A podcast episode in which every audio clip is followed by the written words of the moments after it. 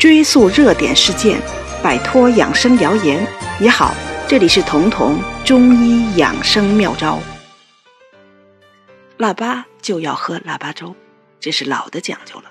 很多人觉得这不过就是个仪式，没什么实在的价值。也有人觉得腊八粥营养丰富呀，甚至平时他们就经常用腊八粥来代餐。其实喝腊八粥是一种非常健康的生活方式，因为腊八粥保持了五谷最完整的属性，不仅营养全面，而且热量低，远比精细加工过的白米白面更能抵御现在越来越高发的慢性病。之所以如此，因为腊八粥其实也就是杂粮粥，它的热量。远远低于白米粥、白米饭，因为杂粮多是没有经过精细加工的，所以保持了五谷原有的纤维素，比大米白面吃进去之后血糖转化的要慢很多。更重要的是，因为纤维素多，你加同样的水、同样重量的杂粮熬出来的腊八粥，体积要比同样重量的大米熬出来的白粥。要大得多得多，也就是说，你吃腊八粥吃饱的时候，其实比吃米饭、米粥吃饱的时候吃进去的真的粮食是少的，摄入的热量也是低的。这样既可能吃得相对饱，还比吃精米白面少了长胖的可能。还有一点非常重要，就是杂粮是可以抵御衰老的。这个衰老更明显的体现在皮肤上，这也就是现在人们已经逐渐意识到的糖化反应。因为我们皮肤中的胶原蛋白决定了我们皮肤是不是年轻，是不是老，决定了皮肤的状态。而这个胶原蛋白是可以和糖结合的，由此会形成一种化合物，而这种化合物就能使胶原蛋白变脆。因为变脆，所以很容易断裂。我们的皱纹很多就是因此产生的。这个糖可不仅仅指的我们吃的白糖啊、冰糖啊或者红糖，还包括了你粮食吃进去之后分解出来的糖。因为粮食就是淀粉，就是碳水化合物，它们吃进去以后直接分解为糖。而精米白面因为没有纤维素的干扰，所以能分解出更多的糖，而且分解糖的这个速度更快。因此，虽然你不吃糖或者少吃糖，如果长期是白米白面，同样会产生糖化反应，同样会影响皮肤的衰老。而如果吃的是八宝粥或者说腊八粥这种杂粮，这种糖化的问题就减轻了很多。中医视脾气为后天之本，意思是说，中医的这个脾气是出生之后所有身体健康的基础，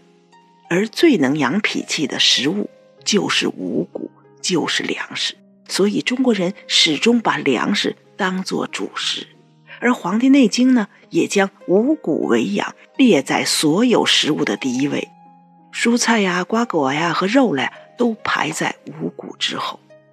不仅这样，古书上还屡有记载，我们经常能看到这样的字迹，比如说“充饥使人不老”。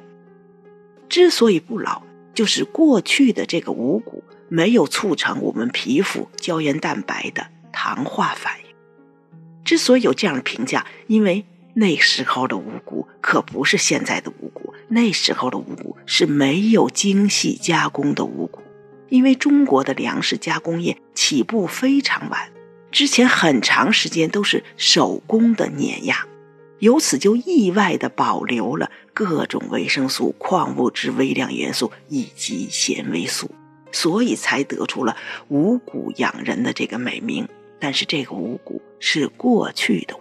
而我们现在吃的五谷，也就是我们现在吃的粮食，主要都是精米白面。通过非常高级的精良的加工，这个米面中仅仅剩下蛋白质和碳水化合物，那些能保证我们不老的营养元素已经被加工掉了。那在这种情况下，杂粮粥或者说腊八粥就非常的好。它们不仅热量低，而且补充回来了微量元素、矿物质以及纤维素。所以，即便过了腊八节，这个粥也应该常常的吃。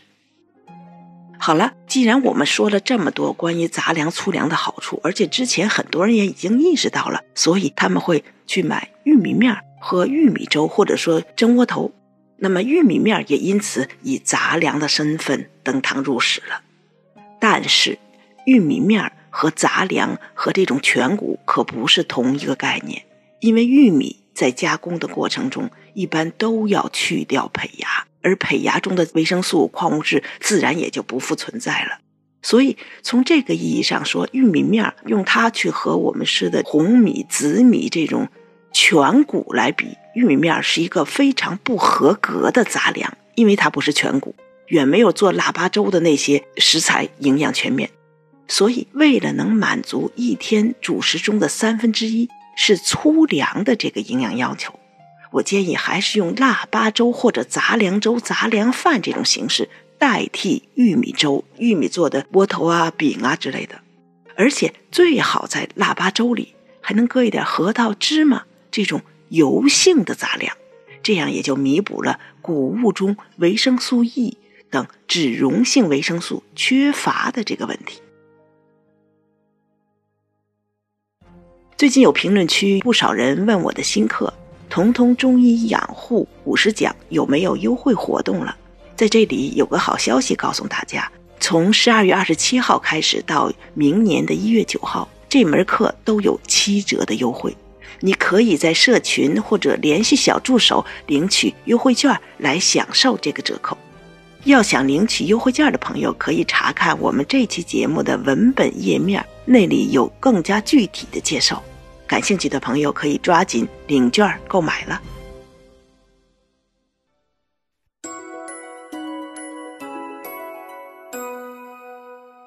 本节目由健康新同学、博吉新媒联合出品。喜马拉雅独家播放。